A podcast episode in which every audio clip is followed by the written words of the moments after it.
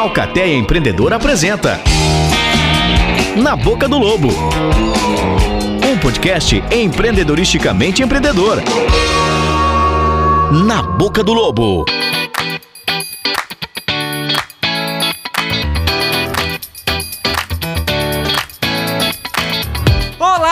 Você que chegou até aqui no nosso podcast, muito prazer. Nós somos a Alcateia Empreendedora de Caçador e esse é o Na Boca do Lobo. Ai, que saudade que eu tava dessa lobarada uivando aos quatro ventos, trazendo aí as novidades do empreendedorismo pra você, nosso querido ouvinte que acompanhou a gente desde a primeira temporada no ano passado. Estamos aqui com muita alegria, começando a segunda temporada, senhoras e senhores, muito bem!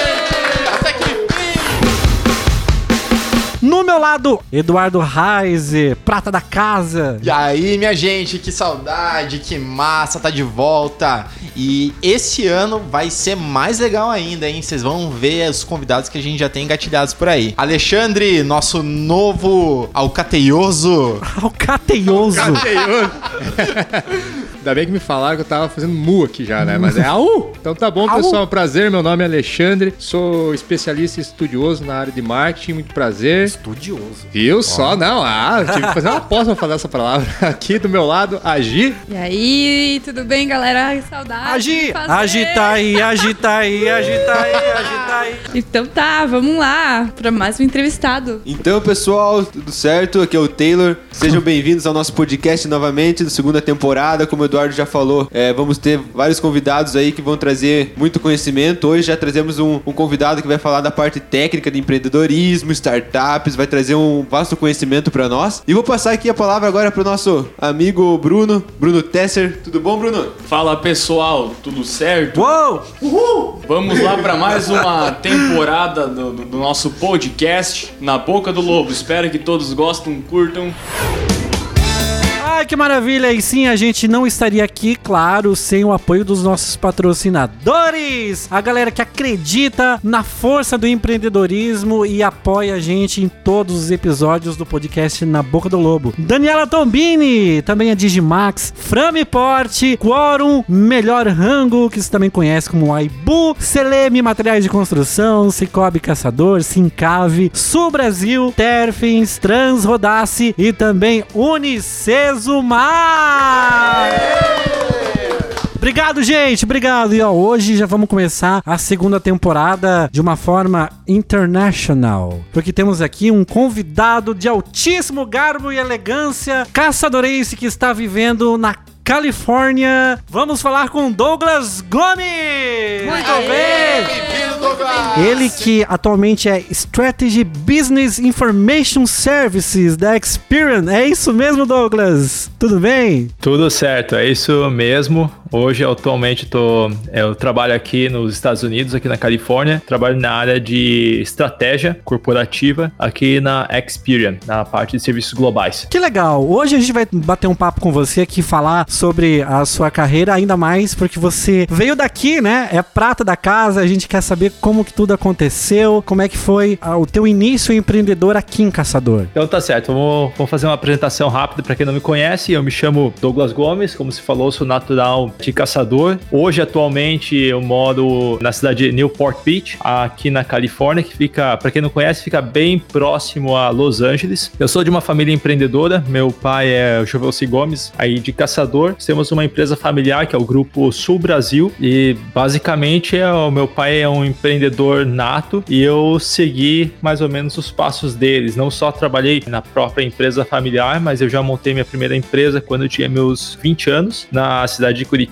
A empresa se chamava DKN Tecnologia. Ela não deu muito certo na época. Ah, Normalmente acontece, né? Você sempre tem os primeiros passos que não dão muito certo para depois dar outros passos que dão muito certo. De lá para cá, voltei a trabalhar na empresa familiar, fiz outros cursos eh, no exterior. Também administrei um hotel aí na cidade de Caçador e vim aqui para os Estados Unidos, principalmente para fazer um sonho meu, que era, era entrar num MBA internacional. Então, com isso, abriu outras portas eu cheguei a trabalhar no Vale do Silício, na cidade de São José, que é o coração do Vale do Silício. Trabalhei numa empresa de tecnologia lá no, durante o verão do meu MBA. Também realizei outros projetos internacionais durante o meu MBA, projetos que é mais na área de empreendedorismo, como por exemplo, projetos para expandir o mercado de uma empresa menor do Japão para os Estados Unidos. Então fiz todo esse projeto é, para essa parte, para esse projeto empreendedor para essa empresa. E hoje, como falei anteriormente, eu trabalho na Experian na parte de estratégia corporativa global para a empresa. E muito obrigado aí pelo convite para participar aí também do podcast. Meu primeiro podcast também.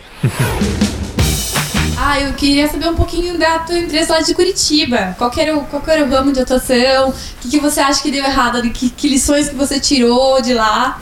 Que você pode trazer pra gente agora? Que, né? Sempre quando dá errado, temos lições aprendidas, né? Legal, então essa já é a pergunta na boca do lobo, pelo que eu percebi, né? Pra gente já começar bem o podcast. Nessa da empresa, como eu falei, ela chamava DKN Tecnologia. É, eu acredito que existiu diversos erros, é, principalmente o erro principal é de não ter. Vou listar vários erros aqui, né? É verdade. É claro que foi tudo aprendizado, mas o primeiro erro não foi criação de MVP. Isso é bem importante. E por que, que é ser importante? Porque com base no MVP que você vai ver a viabilidade de um produto e vai ver se realmente tem mercado que isso vai fazer. Porque é simplesmente abrir uma empresa por vontade de abrir empresa e você ter seu próprio negócio, é, você vai estar tá, possivelmente perdendo tempo e gastando grana e queimando grana e, e patinando no mesmo lugar. Então, principalmente foi a questão de conseguir achar um produto que realmente encaixasse no mercado. Naquela época era mais na parte de revenda, na parte de é, hardware para computadores, para desktops. É, só que com base nisso você vai acabar enfrentando diversas diversas concorrentes com concorrências com outros fornecedores que tinham um produto um preço muito mais baixo. Então, na época, o que o pessoal mais procurava era preço antes de qualidade, antes de serviço, e acabamos que não deu muito certo essa área de revendas aí de dispositivos aí, né? parte de revendas de hardwares. Outra coisa também é que quando nós começamos a empresa, nós é, praticamente criamos ela com afinidades semelhantes, o que hoje é chamado de homofilia, que é basicamente o que? Você trazer diversas pessoas que têm o mesmo perfil para dentro da empresa, sendo que o ideal é você trazer pessoas com perfis diferentes, tanto não tanto perfil na área de é, estudos, na, da onde você se forma, da onde qual que é a sua expertise, como também ah, pessoas que têm um networking mais diferente. Quando você traz pessoas muito semelhantes, você praticamente está trazendo você mesmo para dentro da empresa e você não vai conseguir fazer aquela agregação e aquele, aquele valor a mais que você pode trazer com pessoas que têm para trazer mais conhecimento, mais networking e outras expertises que você não tem. Assim você consegue cada vez mais é, trazer valor para a empresa numa coisa que você é bom do que tentar se esforçar numa coisa que a empresa está faltando e você acaba não conseguindo ir para frente naquela área que você não tem expertise. E você tem alguma projeção para o teu futuro? Pensa em voltar para o Brasil? Tá legal aí? Tá, tá construindo sua carreira aí? Como, como que tá o, a, a, o teu planejamento aí para os próximos anos? Bom, eu gosto bastante daqui. Aqui é um lugar bem legal, mas sim, eu tenho, eu tenho planejado depois voltar sim pro Brasil, trazer os conhecimentos que eu tenho aqui, as formas de gestões que eu tenho aqui, para também trazer valor para o mercado brasileiro. Eu acho que isso é um objetivo bem claro que eu tenho. Até na época eu estava durante meu MBA, eu tinha um mentor dentro do meu MBA. Você basicamente, se você quiser, você eles te colocam como um mentor, que é alguém que foi formado na universidade antigamente e é uma pessoa bem sucedida e pode estar com você também para ajudar nos passos futuros, sabe? E desde aquele início eu já tinha isso em mente e é algo que realmente as pessoas incentivam mesmo. Douglas, toda startup sonha em ser um unicórnio avaliado em um bilhão, né? Mas sabemos que não é tão simples assim. Qual que é o primeiro passo para uma startup criar um mínimo produto viável? Para então, aí em seguida, começar a escalar até chegar ao primeiro milhão de faturamento. É, um bilhão não é tão fácil assim, não, né? Ainda mais se você falar um bilhão de dólares. Acho que tá ainda cada vez mais difícil você conseguir isso daí se você criar o produto no Brasil, né? Mas se for para sonhar, se for para sonhar, é melhor sonhar em dólares do que em reais. Exatamente, tem que sonhar em dólares as coisas. Então, é, vamos entender um pouco mais como que, antes da gente responder essa parte do MVP, vamos entender um pouco mais como que tem que ser colocado a cabeça de alguém que está começando a criar uma empresa empresa para chegar mais rápido a esse objetivo final de um bilhão, para ser um unicórnio, né? Primeiramente, o que a gente vê bastante no mercado, eu vejo bastante no mercado brasileiro, e eu vejo isso até durante hoje no meu dia a dia de trabalho, verifico bastante startups para isso, né? Eu vejo muito copycat. O que é o copycat para quem não entende? O copycat é quando uma empresa basicamente copia outra empresa e coloca no seu mercado. Até hoje em dia quem está fazendo, quem faz bastante isso é o Mark Zuckerberg, né? Copiou Snapchat, copiou Instagram, copiou o TikTok para criar o Reels e, e por aí vai, né? Até o Mark Zuckerberg faz bastante esse copycat, que até batizaram de, não sei se vocês conhecem esse termo, mas batizaram de Zucking. Quando você copia, basicamente se faz um Zucking. É, e agora também tá querendo copiar o Clubhouse, né? Mas o que a gente vê bastante no mercado brasileiro é muita empresa querendo copiar empresas estrangeiras para colocar no mercado brasileiro. Tá errado? Não, não tá errado. Você vai achar o teu mercado brasileiro. Mas a questão é, você vai ser avaliado dessa forma em reais. Não, você tem que mudar esse mindset. Você tem que mudar, eu até nem gosto muito de falar o nome mindset, mas tem que mudar esse estilo e pensar em ser avaliado em dólares. E como que você vai ser avaliado em dólares? Vamos pegar, por exemplo, aqui o exemplo de Israel. Israel é um país lá que tem 9, 10 milhões de habitantes, se não estou enganado. E isso, já viram quantas startups famosas, empresas de tecnologias famosas que são de Israel? Se você for ver, uma delas, a Fiverr, bem grande, Waze, saiu de Israel, Wix, vários sites são criados no Wix, saiu de Israel também, Tabula, também de Israel. Vamos falar de empresas grandes, a SIDG, que também é de Israel, que basicamente era um dos fornecedores da Tesla na parte de painéis solares, na parte de baterias, ela lá de Israel também. Então, como que um país que tem 9 milhões de habitantes consegue criar empresas globais que são avaliadas em dólares? Basicamente porque para eles eles têm que fazer isso. Se eles buscarem apenas o mercado interno e você vai ter aí 9, 10 milhões de pessoas como seu mercado máximo, você jamais vai conseguir ser avaliado um valor alto de mercado se você pensar internamente. É por isso que lá em Israel, quando eles vão criar qualquer tipo de produto, eles pensam no mercado externo, porque é só dessa forma que eles conseguem expandir. E isso eu não vejo ainda muito no mercado brasileiro, essa ideia de expansão internacional, essa ideia de pensar no mercado global e não pensar apenas no mercado nacional. Tem algumas exceções no Brasil e até é interessante trazer aqui, porque eu acredito que é, é um caso bem interessante de como você consegue criar uma empresa internacional estando dentro do Brasil. É o caso da Pipefy. Basicamente é uma automação na área de gestão. Basicamente você consegue automatizar toda a sua empresa com o Pipefy. É uma empresa, uma startup que nasceu no Brasil e já hoje está em 140 países é, e eles possuem clientes dos pequenos, médios e grandes empresas gigantes aí multinacionais no mundo todo. E basicamente o que eles fizeram por MVP, eles validaram muito antes o produto antes de colocar uma linha de código. Eles basicamente já tinham como que o produto ia funcionar. Eles foram na frente de 40 clientes, validaram, conseguiram um ok que esses clientes sim viram valor, gostariam de comprar. Alguns deles até colocaram o dinheiro na frente e só depois disso que eles foram é, realmente criar o produto e expandir. E já estão aí em diversos países do mundo todo. Então, eu acho que é interessante verificar como você coloca seu produto. Em vez de pensar no mercado interno brasileiro, às vezes pensar às vezes só caçador, às vezes só mercado Santa Catarina, às vezes até Brasil. O Brasil tem 200 milhões de,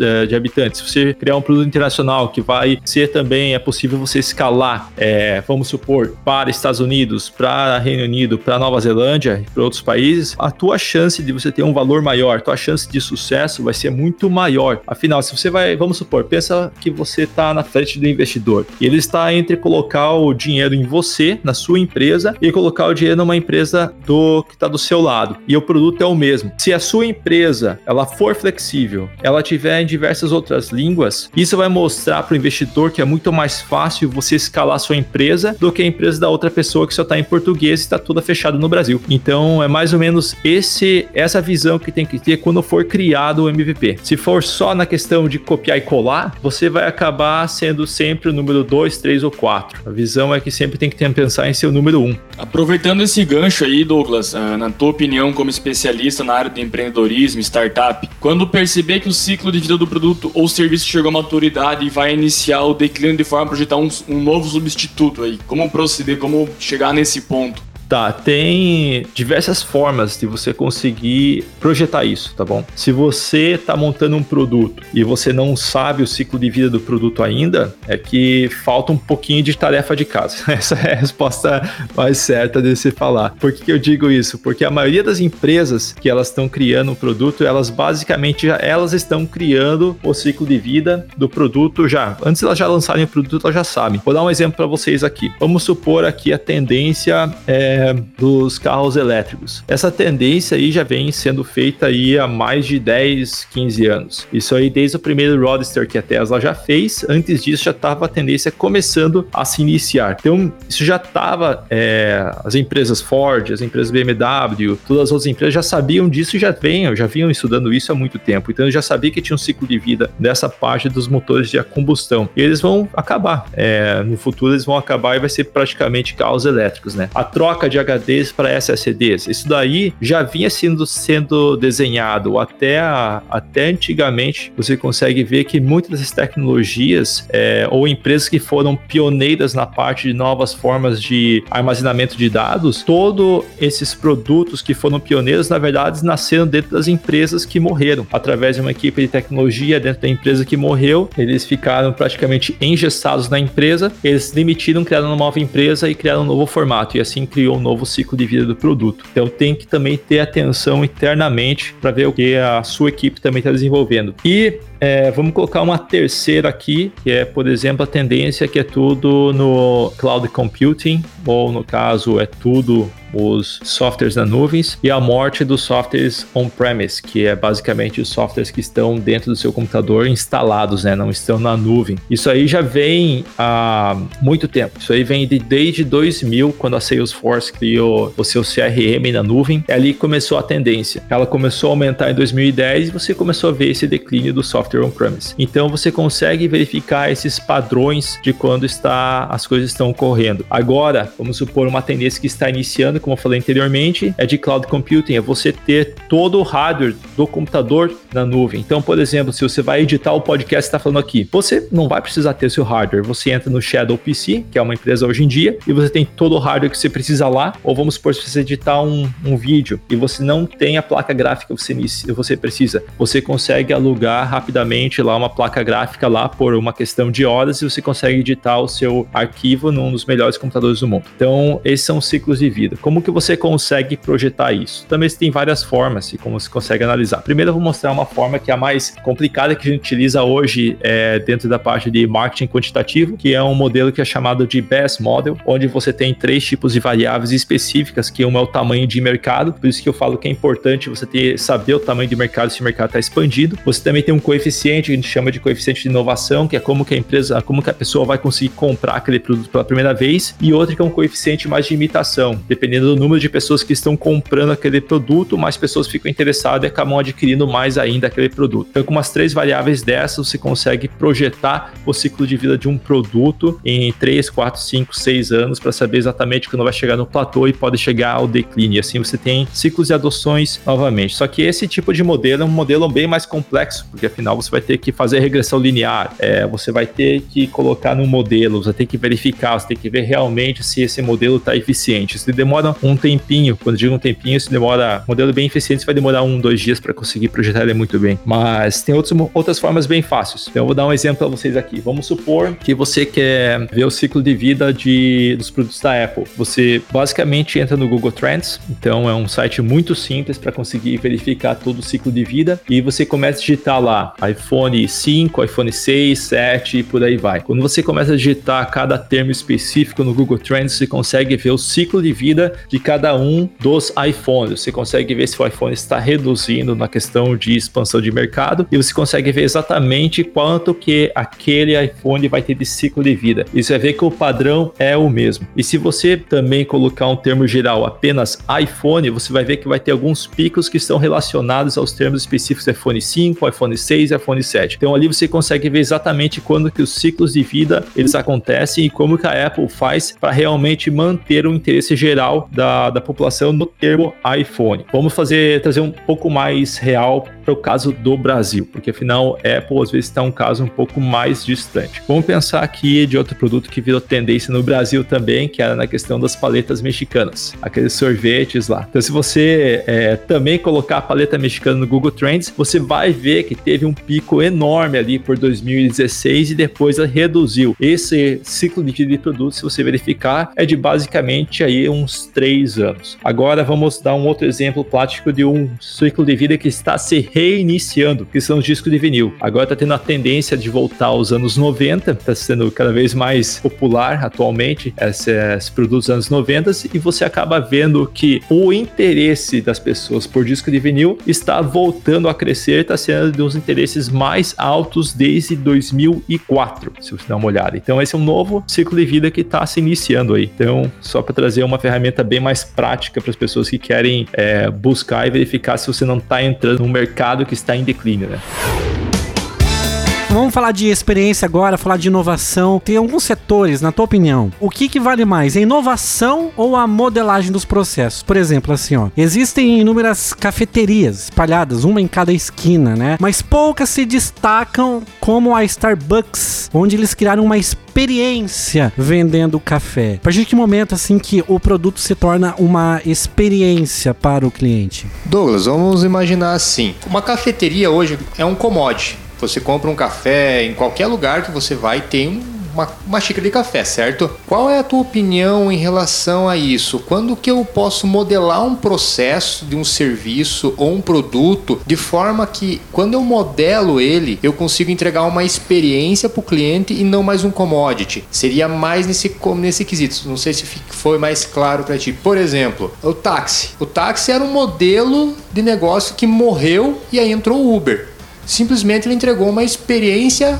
ele remodelou um serviço que já existia e entregou uma experiência para o cliente. É, seria esse conceito de modelagem. Não sei se ficou um pouco mais claro agora. Sim, entendi sim qual que é o conceito que vocês falam de remodel remodelagem do processo, remodelagem de um serviço é, anterior, né? No caso do Starbucks é um ótimo exemplo disso, porque aqui tem outras empresas que estão, que na verdade, na minha opinião, são muito melhores que o Starbucks. E muitas pessoas também acreditam na mesma coisa que eu. Porque basicamente eles fizeram uma remodelagem do que o Starbucks fez. Então o Starbucks é, no caso, uma remodelagem do processo. Eles remodelaram o que o Starbucks Starbucks remodelou. Vou dar um exemplo para vocês, então, como por exemplo, a, tem uma empresa chamada Fuse Coffee aqui. Ela também é outra que é muito grande e basicamente o modelo parece semelhante ao Starbucks. Você vai lá, você vai pegar seu café, como você vai pegar no Starbucks, só que tem um, um, toque diferente. Da mesma forma como você, por exemplo, vai num bar, em vez de você pegar uma cerveja, você vai pegar um drink especial, você vai no Fuse Coffee, em vez de você pegar um café do Starbucks normal, você vai pegar um café gourmetizado. Então você vai ter diferentes ingredientes, vão fazer tudo à mão, eles vão ter algumas coisas de, de baunilha que eles fazem tudo à mão, toque especial também a mais. Então você consegue consegue re remodelar esse processo. Eu diria que é tudo no caso também, é inovação, mas é apenas uma forma diferente de entregar é, o mesmo serviço. Eu, na minha opinião, eu sou mais fã do Fuse Coffee do que do Starbucks, até porque em precificação é praticamente o mesmo e o serviço é 10 vezes melhor. É isso que eu poderia dizer e no final é sempre entregar uma experiência pro consumidor, né? Isso que é o mais importante. Até porque não importa o tipo de empresa, se você for vender B2B, se você for vender B2C, se você for vender é, para qualquer tipo de ramo, no final é você vai ter que fazer a mesma coisa, que é o que é, é você suprir as necessidades do cliente. É basicamente isso. E às vezes você criando um novo produto, você cria novas necessidades. Então você tem esse esse ciclo. Assim, Douglas, e falando assim de empreendedorismo, mas mudando um pouco, vamos falar um pouquinho de cultura. E o que, que você sente de diferença de trabalhar com o pessoal, com brasileiros aí, com os estrangeiros? O que, que você mais sentiu de diferente? Conta pra gente aí. Então, eu trabalho com brasileiros, com o pessoal da América Latina, com americanos, com é, pessoal da Inglaterra é, da Europa e também da Ásia. Então eu trabalho normalmente com todos os continentes, até porque esse cargo que eu faço aqui é um cargo global e, e você não tem é, local físico, né, para fazer isso. Então cada país tem uma diferença, sabe? Brasileiros trabalham muito, muito mesmo. É, as pessoas na Inglaterra é, elas são mais conservadoras, então você é tudo é, formas diferentes de você é, também saber organizar e saber como trabalhar, né? Na Inglaterra as pessoas são mais, é, como falei, conservadoras, então você tem que saber trabalhar de uma forma diferente. Os americanos eu diria que é bem semelhante ao formato brasileiro, na forma de se trabalhar, apenas são é, mais diretos, então uma reunião que você faz 30 minutos, a gente termina, tenta terminar ela é sempre mais cedo. É, quando você vai para a parte asiática, eles também é, são muito detalhistas, principalmente quando você vai começar a trabalhar com indianos, são extremamente detalhistas, e na parte da América Latina é bem semelhante como se fosse também é, no Brasil. Então, basicamente, isso que você tem de principais diferenças. Eu acabo não, não vendo mais tanta diferença porque eu acabo é, conversando com todas as culturas e trabalhando com todas as culturas praticamente todo dia. Então, às vezes eu, para mim, uma coisa que já tá comum para vocês pode ser uma coisa que seja extremamente diferente. Douglas, e continuando nessa parte de cultura e tal, a grande maioria dos empreendedores do Brasil é, sonham em fazer ter investimentos e ter negócios é, no exterior, certo? E como você já comentou ali, para um estrangeiro abrir uma empresa nos Estados Unidos não é tão simples assim, como você já foi atrás ali e explicou para nós. Mas na parte cultural do governo, existe algum incentivo para pequenas startups, é, pequenos empreendedores que queiram estar tá constituindo uma empresa nos Estados Unidos? Aqui no Brasil a gente ouve muito dos empreendedores que o governo só maltrata né, o, o pequeno empreendedor. Essa visão é igual no exterior também? Eu acredito que o maior incentivo que o governo americano tem para a criação de empresas é a rapidez de você abrir uma nova empresa. Você não tem essa burocracia, é muito mais fácil você pagar os impostos, os impostos são muito menores, você não tem é, diversas é, encargos que acabam engessando uma empresa brasileira e aqui você não tem. Esse eu acredito que seja o maior incentivo. Na questão de você conseguir dinheiro do governo, isso já não é tão. Você não vê isso com tanta frequência. O que você vê muito é o capital de risco conseguindo é, trazer dinheiro para sua empresa. Eu vou dar um exemplo para vocês na minha universidade. Eles têm um fundo seed, que é um fundo semente, de 80 mil dólares para você abrir. Então você simplesmente tem que criar a empresa, você tem que mostrar que você é formado na universidade, você passa através dos rounds deles que eles têm lá e você recebe já o fundo seed da parte deles. E ao redor tudo aqui você consegue contato com outros fundos de capital de risco que de uma forma bem fácil através de ligações, através de network, então você consegue essa agilidade de você conseguir esses fundos. Então, a maior é, virtude que tem aqui é realmente a parte de é, abertura de empresa que tem menos burocracia. Obviamente que se você quiser, se tem uma empresa no Brasil e quiser expandir para os Estados Unidos, é muito mais fácil do que você, como uma pessoa física que está com dois trabalhos, é, querendo trabalhar, querer abrir sua empresa. Então você tem essas diferenças. Você, como uma empresa no Brasil quer abrir uma empresa no, nos Estados Unidos, contratando outras pessoas, sim, isso é bem mais fácil.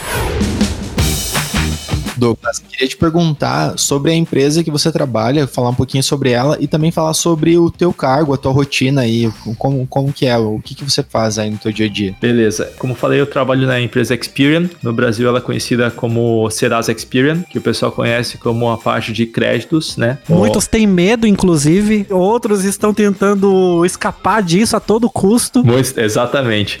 É, eu trabalho na parte de Business Services, Business Information, que é basicamente é o, as informações dos negócios das empresas. Então a gente tem as informações de todo de como uma empresa, todas as informações da empresa. Isso ajuda o quê? Evita fraudes financeiras, evita risco, você tem toda essa área de evitar calotes financeiros em transações financeiras. Então é basicamente isso. O meu cargo especificamente é na parte de estratégia global, como que a gente vai expandir essa área de informações de negócios internacionalmente Então a gente vê muito como vai, vai expandir a área financeira, essa área de business services do Brasil, de, do Reino Unido, dos Estados Unidos. Então você tem esse, esse trabalho que é mais um trabalho que a gente chama de estratégia para crescer estratégia de go-to-market. É basicamente esse o estilo. Obviamente que daí na minha rotina tem muita pesquisa, então tudo aquilo lá que você faz de pesquisa de mercado quando você vai abrir uma empresa, isso tudo a gente faz aqui. A gente pesquisa concorrente, a gente verifica o tamanho de mercado, a gente verifica para onde está indo, como que é a melhor forma de você entrar, porque simplesmente você vê que uma coisa é interessante, o novo mercado para a gente expandir é interessante, você simplesmente começar a produzir e vender e falar com o cliente, não é bem assim, você tem que criar uma estratégia, onde é mais fácil, né? Então, às vezes é mais interessante você esperar é, uma, duas semanas para você ter uma estratégia exata de como você vai entrar, por qual porta você vai entrar naquele mercado, do que simplesmente você é, sair a tirar para todos os lados. O que eu falo com isso? Para vocês entenderem um caso mais real. Vamos pensar aqui no caso de carros elétricos. Como que você pode entrar no ramo de carros elétricos? Você tem diversas formas. Você pode criar seu próprio carro elétrico, que esse é o produto final. Você pode entrar através de ser um, é, um fornecedor de peças para carros elétricos, e aí você pode entrar no ramo de commodity, você fornecer pneu, você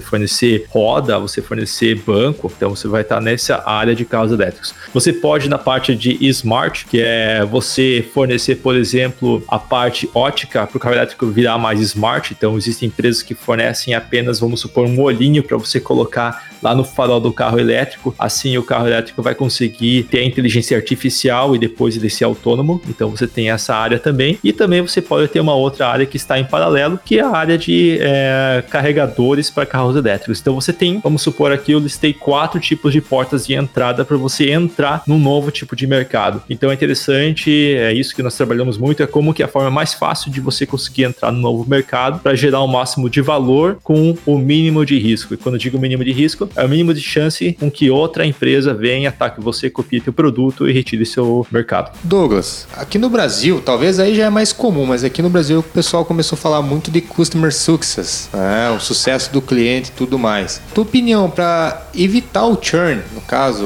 o cliente está parando de consumir com a empresa, né? Um CRM ajuda nessa questão para estar tá evitando o, a perda do cliente, você conseguir ter um sucesso maior do cliente, você ter acompanhamento da vida útil desse cliente? Você acha que o CRM é útil? Muito legal essa pergunta. Vamos separá-la em duas. Então, é, Customer Success. Ela não é tão frequente quanto eu imaginava aqui nos Estados Unidos, tá? A parte de Customer Success. E tem, eu, acho, eu acredito que tem um motivo para isso, sim, Alexandre, porque não é tão frequente. Porque o Customer Success, primeiramente, é uma metodologia, né? De como que você vai tratar seu cliente para que ele permaneça mais na empresa. O interessante é que essa metodologia vai trazer uns prós, que quando você mais está próximo ao cliente, mais você vai entender as necessidades dele e é mais chance de você fazer um upsell ou um cross-sell para você aumentar o ticket médio daquele cliente, você vai ter. Afinal, você está mais perto dele. A hora que você entra em contato com ele, ele fala que está com um problema, você fala: Ah, a gente pode fazer isso, isso aqui, e o que, você acha? Daí, se o cliente gosta, você gerou uma nova fonte de renda a partir daquele cliente, né? Então você vai trazer clientes mais felizes para dentro da empresa. O grande problema da parte de customer success, eu não vejo muitas pessoas falarem sobre isso, que é o que eu acredito que as startups devem ter é, sempre pensar nisso, é a parte de escalabilidade, porque a partir do momento que você vai colocar diversas pessoas para trabalhar no seu customer success, afinal, vamos supor, um cliente demanda tantas pessoas da sua equipe de trabalho para atender um cliente, você vai ter também um pequeno problema. Você vai ter um problema que vai ser mais difícil para você escalar a sua empresa. Então, por exemplo, se você precisa de três pessoas para um cliente grande e você quer ter três clientes, você vai ter que basicamente multiplicar por três, você vai ter que ter mais pessoas dentro da sua equipe para você atender o mesmo número, um número maior de clientes. Então você tem uma faca de dois gumes e você realmente, se você quer escalar, você vai ter que colocar mais pessoas. Isso não é tão bem visto. Daí o que acontece? Acontece que num passo segundo, um passo futuro, se você for querer buscar investidores ou se uma private equity, private equity é basicamente um fundo de risco, mas é só para deixar mais simples aqui. Eles foram querer é, comprar a sua empresa no futuro, a primeira coisa que eles querem fazer é recortar custo. Eles vão querer poder cortar custos naquilo que você construiu, que é aquela parte de Customer Success. Então, é uma faca de dois gumes, tem que ser vista com muito cuidado. O CRM, eu acho que ele é uma ferramenta excelente, mas é um software. O importante é como as pessoas utilizam aquele software, né? Então, por exemplo, o CRM só vai ser útil se o vendedor realmente colocar todas as informações e saber o que colocar também e a forma de colocar. Vamos supor, se o, o vendedor entrou em contato com o cliente, o cliente mostrou cinco tipos de problemas diferentes lá e, e o vendedor esqueceu de colocar isso na ferramenta, aquela informação foi perdida. E com o CRM até, a gente vê que tem outros tipos de cargos que foram sendo criados simplesmente por causa do CRM. Um desses cargos se chama Sales Engineer, que é basicamente o engenheiro da parte de vendas, que a última coisa que ele faz, eu acho, que é entrar em contato com o cliente. O que ele é realmente é um engenheiro. Por quê? Porque quando você trabalha, você tem uma empresa que trabalha muito bem com o CRM, você tem uma quantidade de dados enorme que você pode explorar, você pode trabalhar. E eu vou dar um exemplo bem rápido aqui de como que é, foi criado isso, como foi feito isso, é, como na minha equipe fez isso. Isso quando eu estava no Vale do Silício. Douglas, desculpa te interromper. É, aí já com essa quantidade enorme de dados já entra até a questão do Big Data envolvido, né? Sim, você tem a questão de Big Data é, envolvida sim. Alexandre, na parte de é, quando você tem esse grande número de dados, você consegue, já existem ferramentas para isso, você consegue fazer um match do que você tem dentro da sua base de dados com uma ferramenta externa e assim você consegue criar modelos onde você vê qual que é o meu próximo cliente que se eu entrar em contato eu consigo tirar mais vendas. Então é possível fazer isso, existem ferramentas hoje em dia que fazem isso. E na parte do Sales Engineer, que eu havia falado, vou dar esse exemplo, quando eu trabalhava lá no Vale do Silício, a gente tinha, e eles trabalhavam muito bem com Salesforce. Então a gente tinha uma base de dados enorme. Então lá foi registrado quando um cliente mandava um e-mail para a empresa, quando que o cliente ligava para a empresa, quando que o cliente baixava um PDF dentro lá da dentro lá do site. E a gente tinha também quando que o vendedor entrava em contato e quando o vendedor ligava. A gente com aquela grande base de dados, a gente começou a criar modelos modelos e regressões para realmente entender como que consegue vender mais com menos esforço. Que isso que é importante. Simplesmente você começar a tirar para todos os lados, você vai simplesmente gastar tempo, gastar dinheiro e não chegar ao resultado. O que nós vimos naquela época, a partir de um modelo que a gente criou, que se os vendedores entrassem em contato entre 15 minutos e 60 minutos a partir que um cliente enviou um e-mail para você, a sua chance de você aumentar de vendas aumenta em duas vezes. Simplesmente esse valor. Então você mudou a forma como que é, a equipe de vendas trabalhava. Com o mesmo número de pessoas se consegue vender muito mais e de uma forma menos difícil, apenas alterando e analisando uma questões de dados, analisando dados internos que você tem dentro da sua empresa.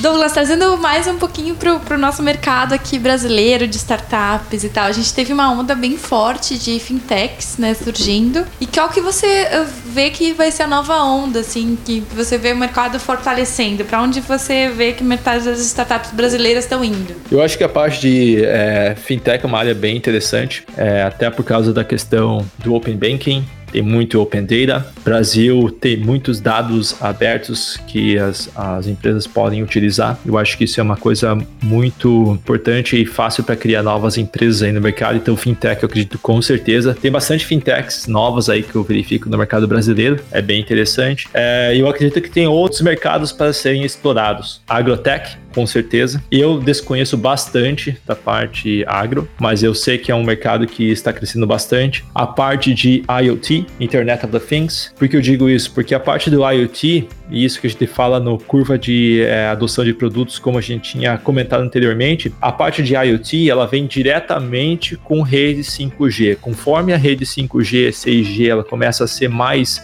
massificada no mercado, você começa a gerar novos modelos de negócio. E eu vou isso, trazer isso mais ou menos da, como exemplo da rede 3G e 4G. Você não via Ubers, modelos de negócio da Uber, você não via modelo de negócio da DoorDash, da Uber Eats, anteriormente à rede 3G. Você começou a ver essa massificação a partir de 4G. Por quê? Porque permitiu essa alta transmissão de dados que você tem nesses aparelhos. Você conseguiu, você ampliou esse tipo de modelo de negócios. Quando a gente vai para a rede 5G e 6G, a gente vê outros modelos de negócio, outros produtos sendo criados. Então, por exemplo, na parte de Internet of Things, você começa a ver máquinas conversando com máquinas dentro de uma área fabril. Assim você consegue uma gestão melhor da sua cadeia produtiva. Você consegue ver carros inteligentes, um carro que conversa com outro carro. Assim você consegue ter um trânsito mais eficiente e autônomo. Então você vê também essa grande adoção. Isso eu vejo que é uma coisa que é possível sim ser criada é, no Brasil para trazer uma porta mais realista né, nessa questão, até por causa do grande número de indústrias que nós temos no Brasil. E nós vemos é, outras coisas também que é, podem ser criadas. A parte de cybersecurity, segurança do segurança virtual. O Brasil tem um grande problema nessa parte de cybersecurity e eu não vi nenhuma empresa até hoje que tem qualquer produto nessa área. E eu acredito que seja um grande mercado para ser criado o MVP, para ser criado produtos iniciais que podem ser expandidos em outros mercados. Então esses são os é, três que eu posso trazer aqui rapidamente aqui. Douglas, a gente vai chegando pro final do nosso podcast aqui. A Gi já começou hoje com uma pergunta que você achou que era na boca do lobo, mas agora a gente quer saber, porque nós estamos falando aqui para empreendedores, futuros empreendedores, pessoas que estão pensando em dar seus primeiros